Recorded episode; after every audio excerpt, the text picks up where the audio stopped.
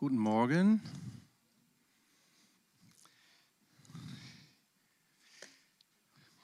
Das Zeichen Gottes. Ich möchte darüber heute sprechen.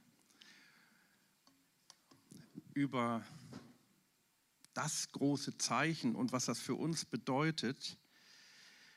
Ich werde da heute, heute darüber sprechen und auch beim nächsten Mal. Aber das nächste Mal wird erst am, also mein nächstes Mal, dass ich hier oben stehe, wird erst am zweiten Weihnachtstag sein. Vorher haben wir zwei ganz starke Powerfrauen, die hier dienen. Nächste Woche Annika und ihr Team und dann Angela ohne Team. Und dann ist schon Heiligabend und dann kommt der zweite Weihnachtstag. Okay, das Zeichen Gottes. Ich möchte ja auch äh, eine alte Geschichte lesen aus Jesaja 7. Augenblick, ich habe gerade vergessen, meine Fernbedienung zu aktivieren. Aus Jesaja 7.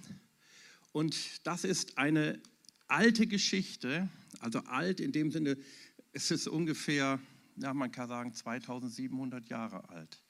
Also eine geschichtliche Begebenheit aber es ist prophetisch. Prophetisch bedeutet, dass Gott heute dadurch redet. Und das macht er mit den Worten der Bibel. Er spricht in unser Herz hinein, er spricht in unsere Situation heute rein. Kannst du dir das vorstellen, dass Gott jetzt zu dir spricht? Ich, ich lese Jesaja 7, die ersten 16 Verse. Möchte ganz kurz erklären, dann während ich das lese, was, was damals geschichtlich los war. Und dann möchte ich aber auf heute kommen, auf heute. Jesaja 7, Verse 1 bis 16. Und es geschah zur Zeit des Ahas, des Sohnes Jotams, des Sohnes Ussias, des Königs von Juda. Was hat der Namen, ne? Gut, dass ich mich nicht immer so nennen muss. Da zog Risin, der König von Aram, mit Pekach, dem Sohn Remalias, dem König von Israel, hinauf zum Krieg gegen Jerusalem. Er konnte es aber nicht erobern. Die Situation damals war folgendermaßen, das Volk Gottes war geteilt. Es gab das sogenannte Südreich, das war Juda und Benjamin und auch ein Teil von Simeon. Und es gab das Nordreich, auch Ephraim genannt, die zehn Stämme des Nordreiches. Die waren getrennt, also das Volk Gottes, es hat eine Trennung stattgefunden nach dem Tod Salomos. Im Süden herrschte immer noch die Dynastie Davids. Im Süden waren starke und auch gottesfürchtige Könige zum Teil. Das Nordreich, da gab es verschiedene, andauernd lösten sich die Dynastien ab und es war, man kann sagen, das Nordreich, die zehn Stämme waren mehr oder weniger von Gott abgefallen, als Ganzes. Es gab natürlich Einzelne, die hielten treu an Gott fest. Und im Laufe der Jahre und im Laufe der Jahr, Jahrzehnte sind viele Menschen, viele Gläubige aus dem Nordreich in das Südreich, ja kann man sagen, eingesickert, sodass auch alle Stämme Israels im Südreich präsent waren. Und jetzt zog Aram gegen das Südreich mit, mit dem Nordreich. Also das ab, die, das, die abgefallenen Gläubigen verbündeten sich mit dem Feind des Volkes Gottes, Syrien. Aram ist Syrien. Und auch so ist es politisch sehr aktuell, denn Syrien stellte immer und immer und immer wieder ein, ein, ein, den Feind des Volkes Israel. Also das war die Situation. Als nun dem Haus Davids berichtet wurde, also dem Königshaus, der Aramäer, also der Syrer, hat sich in Ephraim niedergelassen da bebte sein Herz und das Herz seines Volkes wie die Bäume des Waldes vor dem Wind beben. Das ist eine Bezeichnung. Also der hatte nicht nur so ein bisschen Sorge, oh, wie wird das werden? Da bebte sein Herz wie die Bäume des Waldes vor dem Wind beben. Also der war wirklich massiv in Angst, wie heute auch einige Menschen. Allein dadurch ist es aktuell. Der Herr aber sprach zu Jesaja: Geh doch hinaus dem Ahas entgegen, du und dein Sohn Shea Jashub, an das Ende der Wasserleitung des oberen Teiches zur Straße des Walkerfeldes und sprich zu ihm, hüte dich und sei ruhig, fürchte dich nicht und dein Herz verzage nicht vor diesen zwei rauchenden Feuerbrandstummeln. Also die beiden Könige, vor dem der solche Angst hatte, bezeichnet Gott als Feuerbrandsstummel. Die können, was wollen die dir anhaben? Vor der Zornglut Rezins und der Aramäer und des Sohnes Remaljas. weil der Aramäer Böses gegen dich geplant hat, samt Ephraim und dem Sohn Remaldias, die sagen, wir wollen nach Juda hinaufziehen und es in Schrecken versetzen. Ja, das will der Feind heute noch, der will uns in Schrecken versetzen. Bist du in Schrecken zurzeit? Ich hoffe nicht. Und es für uns erobern und dort den Sohn Tabeel zum König einsetzen.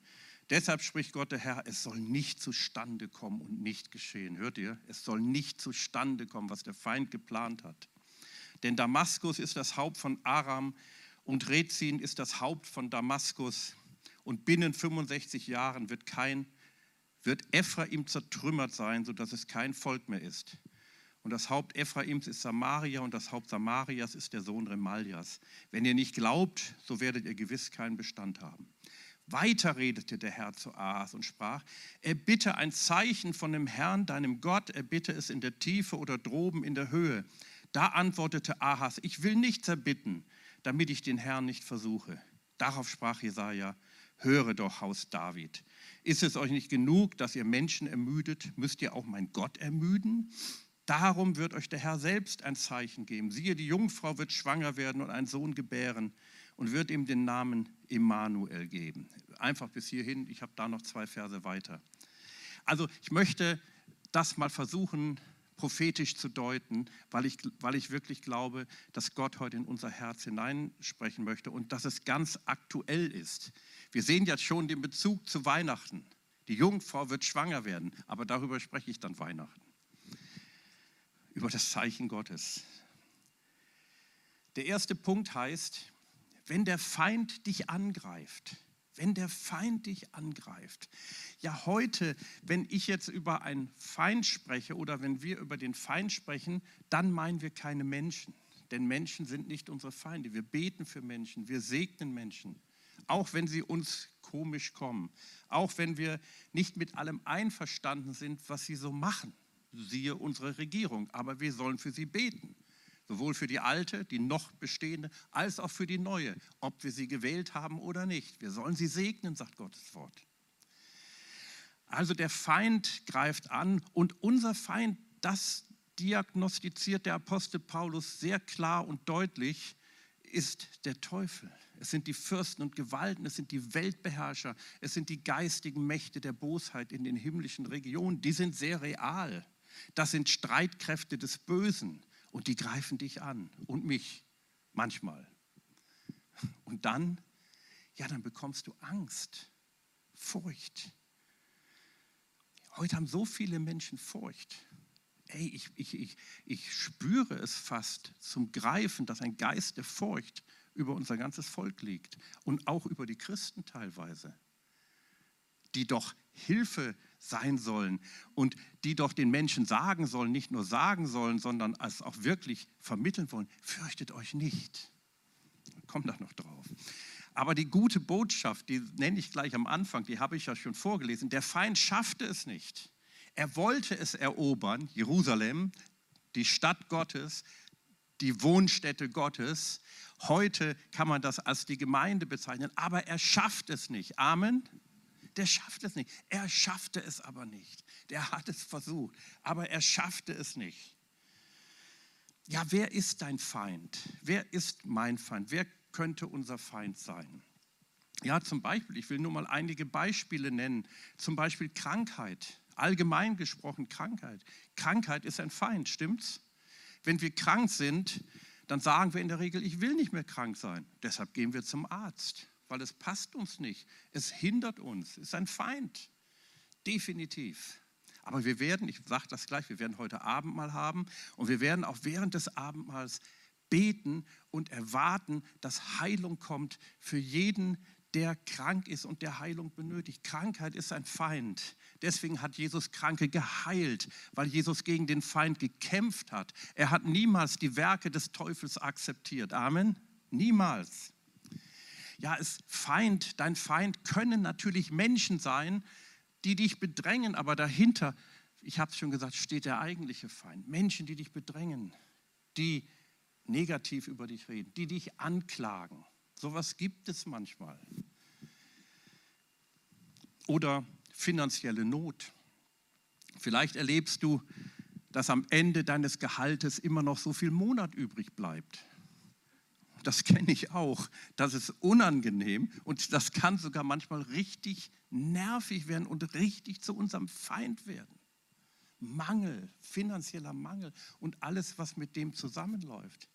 Negative Umstände, irgendwelche negativen Umstände, von denen es ja so viele gibt, die dich bedrängen, die dich niederdrücken, die manches negatives Wort dir vielleicht entlocken, Worte, die wir ja eigentlich nicht sagen.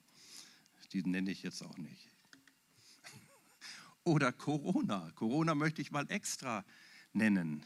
Ja, viele Menschen haben dadurch Angst. Es gibt nur negative Botschaften. Hast du schon mal gehört in letzter Zeit, dass wir die Nachrichten angestellt haben und sagen, ey, ist alles gut, es wird alles super. Nein, es wird schlimm, es wird schlimm, es wird noch schlimmer.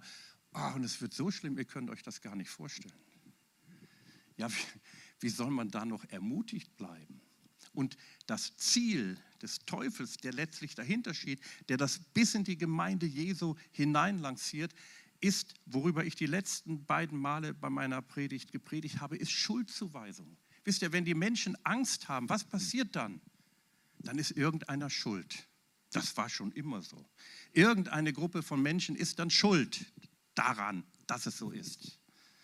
Dann wird der Verkläger der Brüder aktiviert, von dem wir uns ganz klar trennen sollen. Ich habe da vor zwei Wochen darüber gepredigt. Denn sie haben ihn überwunden. Wodurch? durch das Blut des Lammes. Das hat so eine große Kraft. Also, ich komme noch mal auf diese Begebenheit. Aram, der uralte Feind des Volkes Gottes, die Syrer, mit dem Sohn des Volkes Israel heißt es, mit dem abgefallen in, abgefallenen, in Rebellion beharrenden Volk greift die wahren Gläubigen an. Und das Ergebnis ist Angst. Das Haus Davids, heißt es, bekam Angst. Das Haus David, es bebte ihm das Herz, wie die Bäume des Waldes vor dem Wind beben. Das Haus Davids, also die Königsfamilie. Jetzt sagt die Bibel, auch im Buch der Offenbarung mehrere Mal, nennt uns Gläubige, uns, die wir an Jesus glauben, Könige und Priester. Wir sind ein königliches Priestertum. Wir sind Könige. Wir gehören zur wahren königlichen Familie. Gut, das wird so in der Welt um uns herum nicht so gesehen unbedingt. zu mir hat niemand König oder Prinz Michael bisher gesagt. Wenn ich über die Straßen gehe, dann gehe ich da relativ unerkannt lang. Keiner verbeugt sich vor mir. Aber in der geistlichen Welt sieht das anders aus. Da wird das wirklich wahrgenommen. Also nicht nur bei mir, bei dir genauso die Königsfamilie. Wir sind die wahren Könige. Es ist wichtig zu wissen, welche Identität wir haben, wofür wir stehen. Sein Herz bebte. Bebt heute dein Herz? Ich frage noch einmal ganz konkret, erlebst du schwere Angriffe? Ich habe vor ein paar Wochen habe ich eine ich glaube, Alex hat mir das geschickt und ich habe es dann gleich weitergeleitet an unsere Gemeindeleitung. Wir haben so einen, einen WhatsApp-Chat. Ähm, eine, ein, ein Bericht aus einer christlichen Zeitung der Schweiz gelesen, fand ich so stark über Corona. Von einem gewissen Sam Urech oder Sem Urech, ich weiß nicht, ich kann das Schweizerisch, das habe ich nicht so drauf. Die werden das sicherlich ganz anders sagen. Ist egal, wie der Typ heißt. Und der schreibt folgendes: In einer angesehenen schweizerischen christlichen Zeitung. Er selber ist einer, der sich nicht hat impfen lassen gegen Corona. Und er schreibt Folgendes. Gebet verändert mich und meine Wahrnehmung. Wenn ich bete, schreibt er, wird die Pandemie zur Kerze und Jesus zur Sonne. Ey, stimmt's? Ey, worüber noch aufregen? Es gelang ihm nicht, dem Feind. Panik und Hass verziehen sich und Freiheit umgarnt mein Leben. Ey, das ist der Stil, wie wir Gläubigen leben sollen, stimmt's? Meine Haltung, also seine Haltung, aber meine auch, deswegen habe ich es ja geteilt, nicht nur beten, aber immer zuerst beten. Gott hört zu, freut sich darüber, dass wir unser Anliegen bringen. Reden Sie mehr mit Jesus, als Sie kämpfen. Also er meint damit, dass das war wohl die Situation, in die er hineingeschrieben hat, dass Christen an Demonstrationen teilgenommen haben. Und er sagt, reden Sie mehr mit Jesus, als Sie kämpfen. Und beten Sie, und jetzt kommt es, das möchte ich ganz besonders, ich persönlich ganz besonders betonen, beten Sie viel mehr, als dass Sie irgendwelche Angstmacher-Videos gucken. Unsere heftigsten Widersacher in den letzten anderthalb Jahren sind meines Erachtens weder diese Krankheit noch Politiker, es ist die Angst. Und die sollten wir zu Gott bringen. Denn am Kreuz prallt sie viel schneller ab als auf dem Bundesplatz. Also Bundesplatz in der Schweiz, in Bern, das ist der Platz vor dem, vor dem Regierungssitz, wo die Demonstrationen dann gewesen sind. Vor allem, wenn Gott dann noch sagt, ich möchte für dich kämpfen, mein Kind. Ich möchte für dich kämpfen. Ey, dann haben wir eine völlig andere Haltung dann können wir den Menschen auch eine Antwort geben oder klare, echte Antworten geben. Aber wenn wir uns hineinziehen lassen in dieses ganze System der Angst, ist es unmöglich. Dann reihen wir uns ein in die Angstmacher und in die Schuldzuweiser. Und das möchte Gott nicht. Und hier sehen wir in dieser Geschichte, in dieser Begebenheit, dass manchmal die Angriffe auch aus dem Volk Gottes kommen. Ja, das ist natürlich die Krone des Wirkens des Bösen, der sich sehr darüber freut. Also, wenn der Feind dich angreift, dann passiert was und das passiert immer. Wenn wir auf der Seite Gottes stehen, stehen, dann sendet der Herr dir sein Wort. Die Hilfe des Herrn kommt zuallererst immer in Form seines Wortes. Er sendet dir sein Wort. Das ist das Erste, was er macht und das ist das Wichtigste. dann benötigst du einen prophetischen Zuspruch, eine direkte Prophetie oder ein Wort der Bibel, das für dich zu einem Rema wird. Weißt du, was ein Rema ist? Du liest irgendein Wort und Gott, das kann schon uralt sein, genau wie diese Begebenheit, die ich gelesen habe, und Gott spricht zu dir heute in deine Situation hinein. Das nennt man ein Rema, ein in die Situation hineingesprochener Ausspruch Gottes. Das habe ich so oft erlebt. Das kann passieren, du liest die Bibel und plötzlich kommt so was. Die Bibel ist ein durch und durch von Anfang bis zum Ende total prophetisches Wort. Ich möchte euch das mal vorlesen. Also jetzt ist diese Situation so. Und dann heißt es Vers 3, der Herr aber sprach zu Jesaja.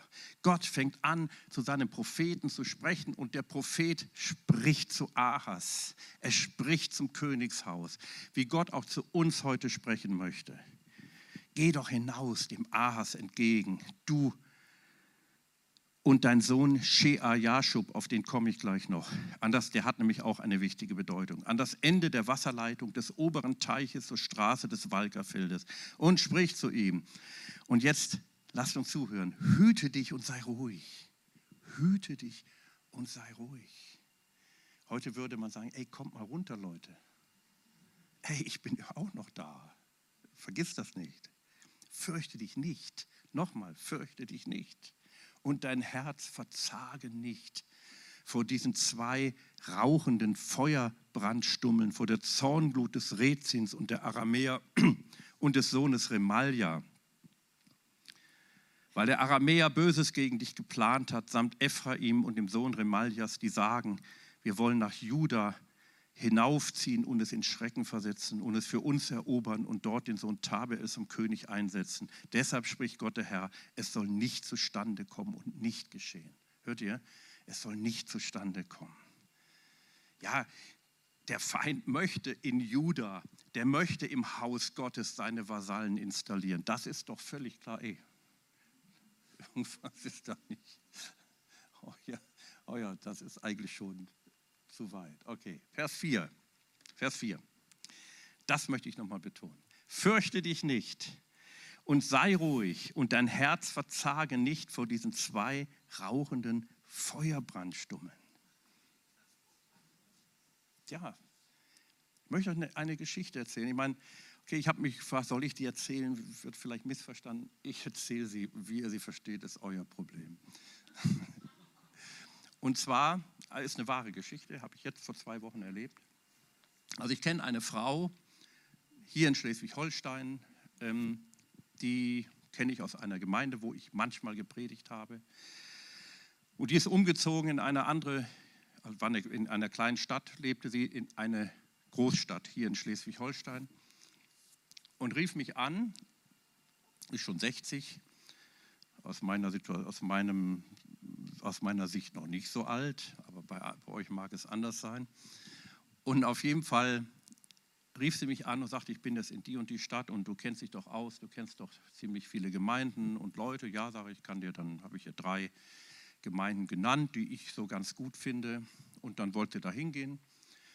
Und ähm, ja, nach zwei Wochen, also jetzt, jetzt vor zwei Wochen, das war dann zwei Wochen später, als ich das erste Mal zu ihr sprach, da, sprach, da, rief sie mich wieder an und dann sage ich, bist du da gewesen? Ja, die Gemeinde, die sind mehr jüngere, so ist mehr eine kleine Gemeinde, da fühle ich mich nicht so wohl, ist aber sonst eine tolle Gemeinde.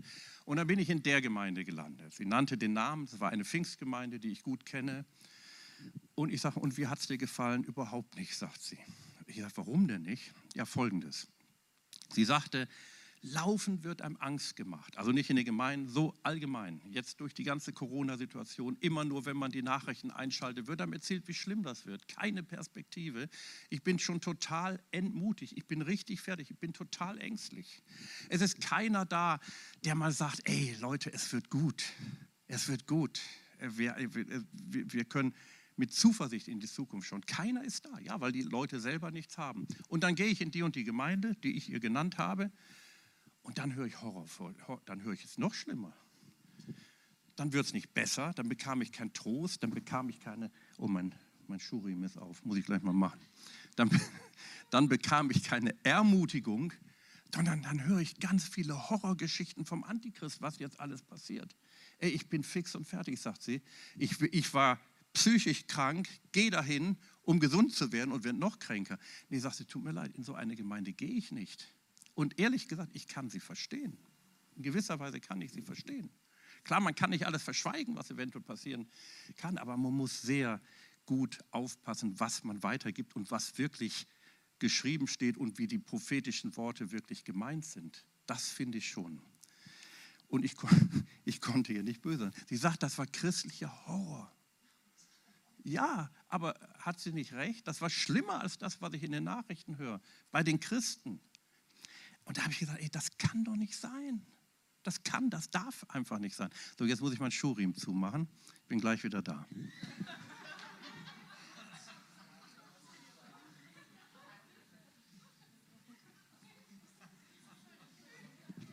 Danke für euer Verständnis. Okay, es geht weiter, ihr Lieben. Jesaja, und das sagte Gott ja dem Jesaja, Geh dem Ahas entgegen und nimm deinen Sohn Shea Jashub mit. Und Shea Jashub, dieser Sohn des Jesaja, war in sich schon ein prophetisches Zeichen. Er verkörperte in sich eine Strategie Gottes. Er verkörperte in sich, in seinem Namen Shea Jashub, das, was Gott vorhat. Denn Shea Jashub heißt, ein Überrest wird umkehren. Ein Überrest wird umkehren. Da habe ich mir Gedanken über diesen Überrest gemacht, der ja oft in der Bibel vorkommt. Der Name Gottes, dieser Name, Shea Yashub, ein Überrest wird umkehren, wirft ein Licht auf Gottes Absicht, eine treue Gruppe von Menschen zu bewahren, um seinen Plan der Erlösung durchzuführen. Wir lesen es oft in der Bibel. Wir lesen zum Beispiel von diesem Überrest im Propheten Hesekiel.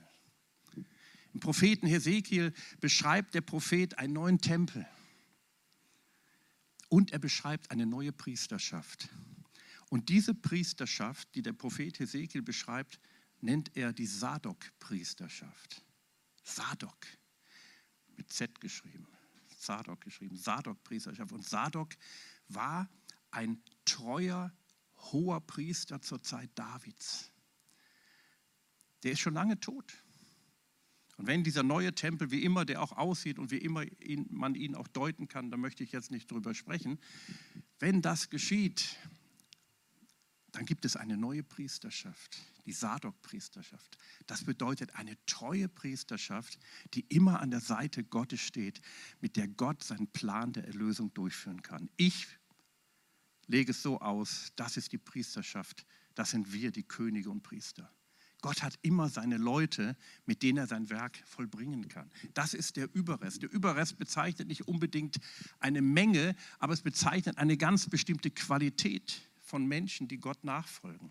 Oder bei Elia sehen wir das. Elia, der war so fertig, weil er, er, er, hatte auch einen dämonischen Angriff zu verarbeiten von Isabel und er ging in die Wüste und er wollte sterben. Er wollte sterben. Er sagt, Herr, nimm mein Leben von mir, es ist jetzt aus, ich habe keinen Bock mehr. Und dann sagt Gott, hey, was machst du eigentlich hier, Elia? Immer wieder, was machst du hier? Und dann sagt Elia, ja, ich habe geeifert für den Herrn der Herrscher. Ich habe für dich alles gegeben und ich allein bin übergeblieben. Also ich bin jetzt der allerletzte und jetzt nimm auch mich weg, dann ist die Sache durch. Und dann sagt Gott, ich habe mir 7000 übrig gelassen in Israel, die ihre Knie nicht vor vor Baal gebeugt haben. Das ist der Überrest. Der ist immer da. Der ist immer da und das sollen wir sein. Wir sind das. Es waren dann die Apostel in ähm, Römer 11, Vers 5, da heißt es, so ist auch in der jetzigen Zeit ein Überrest vorhanden aufgrund der Gnadenwahl. Das waren die Apostel später. Dies spricht auch in dem ganzen Kontext von, von Römer 11 von dem natürlichen Volk Israel wo früher gesagt wurde und eigentlich auch heute manchmal gesagt wird, durch all die Jahrhunderte gesagt wurde, Gott hat sein Volk verstoßen. Und der Apostel Paulus sagt, Gott hat sein Volk nicht verstoßen, wie einige meinen, sondern es ist ein Überrest vorhanden. Das waren damals die Apostel. Das wird das Volk Israel sein, das zum Herrn umkehrt. Das sind wir heute. Amen. Bist du ein Überrest? bist du so einer oder so eine, durch die Gott wirken kann, die nicht mit allen anderen diesen gleichen Weg geht und die gleichen Worte spricht und mitjammert und mitheult. Man darf mal sein Herz vor Gott ausschütten, alles klar. Aber wir sind doch für etwas anderes berufen. Wir sollen Antworten geben, wir sollen Weg weisen. In Micha 7 heißt es, Weisung wird ausgehen von Zion. Wie soll denn von uns Weisung ausgehen? Also ich rede auch zu mir selber, wenn ich selber nicht weiß, was los ist und lamentiere. Bleib dem Herrn treu inmitten schwieriger Umstände, wenn der Feind dich angreift. Du gehörst zu diesem in der Bibel oft erwähnten Überrest. Ich möchte euch was erzählen. Ich war vor gestern, vor einer Woche, waren wir in Hamburg. Janina weiß das. Du hast uns interviewt zum äh, für Blue Flame Online für, für Aufnahmen. Und dann hatten wir, haben wir vorher gebetet und da hat ein befreundeter Pastor hat Folgendes gesagt. Ich habe das schon beim Leitertreffen erzählt und als er das sagte, sage ich, du, das klaue ich gleich von dir. Das äh, werde ich auch weitergeben. Ja, darfst du, sagt er. Und der erzählte, fand ich so stark, von den drei Advents. Er sagt, es gibt drei Advents. Es gibt das kleine Advent, das große Advent und das mittlere Advent, sagt er. Und das kleine Advent, also wie gesagt, nicht von mir, ist von ihm. Das kleine Advent ähm, ist das jährlich wiederkommende Advent, also die vier Wochen vor Weihnachten, was wir jetzt gerade feiern. Dann gibt es das große Advent, das ist die, das ist, äh, die Situation, wenn Jesus wiederkommt in Herrlichkeit auf einem Pferd sitzen, wie es in Offenbarung 19 geschrieben wird, mit den Heiligen, um Gericht zu halten. Auf sein Haupt sind viele Kronen, heißt es. Wird, müsst ihr mal lesen, Offenbarung 19. Kennen wir auch. Darauf gehen wir zu, darauf warten wir. Aber dann gibt es auch das mittlere Advent. Wisst ihr, was das ist? Das ist das, wenn Jesus in unsere Situation wiederkommt. Das ist das, wenn Jesus hineinwirkt bei uns, was er täglich möchte. Das ist das auch, was wir Erweckung nennen. Amen. Das ist das, was wir Erweckung nennen. Das mittlere Advent. Finde ich stark. Also lasst uns, bevor wir das große Advent erwarten, das sollen wir immer erwarten, auch dieses mittlere Advent erwarten. Der Teufel will dich in Schrecken versetzen, damit du in Panik gerätst und in menschlichem Zorn um dich schlägst. Aber der prophetische Zuspruch zeigt die Absichten Gottes auf und die sind, es soll nicht zustande kommen, was der Feind für dich geplant hat. Amen. Es soll nicht zustande kommen. Vers 7. Es soll nicht zustande kommen, sagt der Prophet. Was der Teufel für dich geplant hat. Der hat keine guten Dinge geplant. Aber egal, was er geplant hat, es soll nicht zustande kommen. Und das darfst du glauben. Und in diesem Zusammenhang sagt dann Gott auch, sagt der Prophet auch, Glaube ist wichtig. Wenn ihr nicht glaubt, werdet ihr gewiss keinen Bestand haben. Wir werden keinen Bestand haben. Also wir müssen das im Glauben ergreifen und im Glauben nach vorne gehen. Im Glauben nach vorne gehen. Glauben heißt auch nicht nur auf die Umstände schauen. Ja, die Umstände nehmen wir zur Kenntnis. Wir nehmen natürlich die Situation zur Kenntnis, die ist so, wie sie ist. Wir sagen nicht, die stimmt nicht. Wir machen nicht die Augen zu und sagen, jetzt alles Quatsch, völlig, völliger Blödsinn. Nein, es ist so. Aber wir, wir stehen doch im Glauben. Wir leben doch in einer anderen Wirklichkeit, die in der unsichtbaren Welt vorhanden ist. Also nimm die prophetischen Worte, die der Herr dir gibt, und stelle sie ganz bewusst auch in deinem Leben gegen die Vorhaben des Teufels. Ich sage noch einmal, die Veränderung der Situation kommt zuerst in Form der Worte Gottes. Amen. Erst bekommen wir das Wort und dann nehmen wir das Wort und wir glauben das und wir stellen es ganz bewusst gegen die Vorhaben des Teufels und dann wird das so kommen. Dann wird das so kommen. Zwei Bibelworte habe ich noch zum Abschluss. In Apostelgeschichte 9, Vers 31, da heißt es, so hatte nun die Gemeinde Frieden in ganz Judäa und Galiläa und Samarien und baute sich auf und lebte in der Furcht des Herrn und mehrte sich unter dem Beistand des Heiligen Geistes. Dieses Wort wird hineingesprochen in eine Situation, wo es gar nicht so friedevoll war, wo der Apostel Paulus getötet werden sollte, wo sie ihn gerade noch in einem Korb an der Stadtmauer von Damaskus hinabgelassen hatten und er geflohen ist. Aber in diese schwierige Situation, das war keine gute Situation, sagt das Wort Gottes, aber die Gemeinde hatte Frieden. Das hebräische Wort für Frieden kennt ihr, heißt Shalom. Dies ist natürlich im griechischen Grundtext, da heißt es Irene, aber das hebräische Wort Shalom, Frieden, Wohlergehen, Fülle Gottes, volles Genüge. Das hatte die Gemeinde. In all den Situationen, in der wir sind, haben wir die Fülle Gottes, haben wir Shalom, haben wir Frieden und wir können nur weitergeben, was wir haben, von dem wir wissen, dass wir es haben. Der Teufel, der will uns sagen, ach, habt ihr gar nicht. Ihr müsst genauso reagieren wie alle anderen. Ihr müsst genauso darauf reagieren, auf die ganze Situation. Und Gott sagt, ihr habt Shalom in eurem Herzen. Baute sich auf lebte in der Furcht des Herrn, mehrte sich unter dem Beistand des Heiligen Geistes. Ich sehe im Geist, wie viele, viele, viele Menschen bereitstehen, auch hier in Neumünster und Umgebung, ich rede nicht nur von unserer Gemeinde, auch von anderen, bereitstehen, in die Gemeinde zu kommen. Und sagen, also die sagen das nicht, die sind sich dessen nicht so bewusst, ich sage es jetzt mal so in meinem Wort, und sagen, ey, wann ist die Gemeinde soweit? Was, was können wir ihnen geben? Was, was ist da? Wenn haben wir wirklich Shalom, dann kommen die Leute. Klar, wir sollen sie auch einladen. Noch ein Wort. Lukas 2, Vers 10.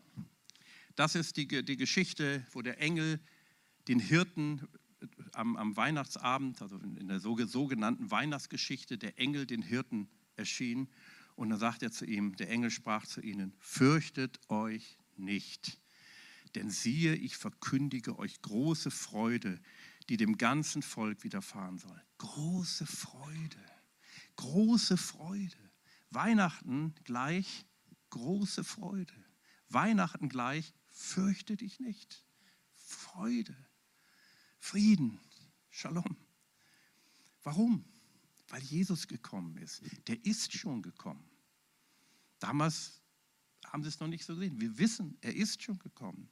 Weil wir erlöst sind und Freude und Shalom nicht wegen der tollen Umstände. Die sind nicht immer toll.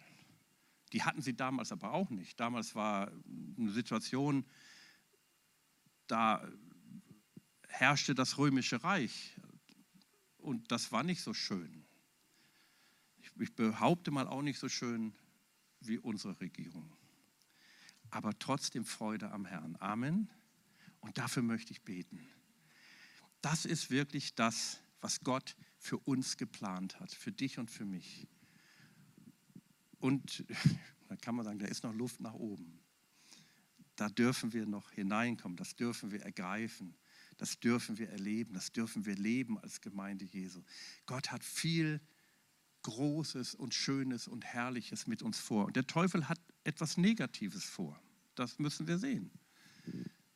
Aber es soll nicht zustande kommen. Er konnte es nicht erobern. Er konnte es nicht erobern. Lasst uns aufstehen und ich möchte dafür beten, dass das wirklich auch in unserem persönlichen Leben sichtbar wird und dass jeder diese Erfahrung macht, ich stehe auf der Seite des Siegers. Oder wie Angela sagte, wir triumphieren. Herr Jesus, dafür danke ich dir. Herr, ich danke dir, dass wir das im Glauben nehmen dürfen. Herr, was du vorhast. Ich danke dir, dass wir geistlich gesprochen zu diesem Überrest gehören, zu den Menschen, die du, die du besonders erwählt hast, um dein Werk mit ihnen zu vollbringen. Halleluja. Nimm das jetzt wirklich für dich im Glauben und sage, ich bin, gehöre zu diesem Überrest. Shea Yashub. Mit diesem Mann ist Jesaja dem König entgegengegangen. Und damit wollte er demonstrieren, so seid ihr. Das ist mein Wille für euch. Das ist das, was ihr leben sollt. Herr, und ich proklamiere und ich, ich spreche es im Glauben aus, auch über meine Geschwister, die heute hier sind, auch die zu Hause zuschauen.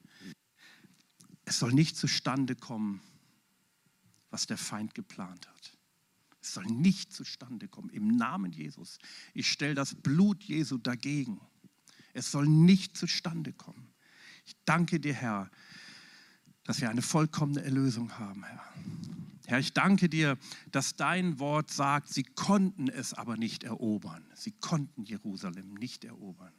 Jerusalem war resistent gegen die Angriffe des Feindes. Herr, und das ist auch bei uns so. Halleluja. Und dafür danke ich dir, Herr. Hilf uns, das im Glauben zu nehmen. Nehm das im Glauben. Wenn ihr nicht glaubt, werdet ihr keinen Bestand haben. Das ist aber auch eine, eine Ermutigung, dass wir glauben können. Ja, wir können es im Glauben nehmen. Das nehmen wir im Glauben jetzt in unser Herz hinein. Im Namen Jesus. Amen. Amen. Nächste Woche spreche, oder nee, Quatsch, am zweiten Weihnachtstag spreche ich dann darüber, dass wir noch einen Schritt weitergehen. Die Geschichte ist noch nicht zu Ende, denn da sagt Gott noch, fordere ein Zeichen von mir fordere ein Zeichen. Das dürfen wir auch machen. Wir gehen noch einen Schritt weiter und wir werden das Zeichen und die Zeichen Gottes erleben. Amen.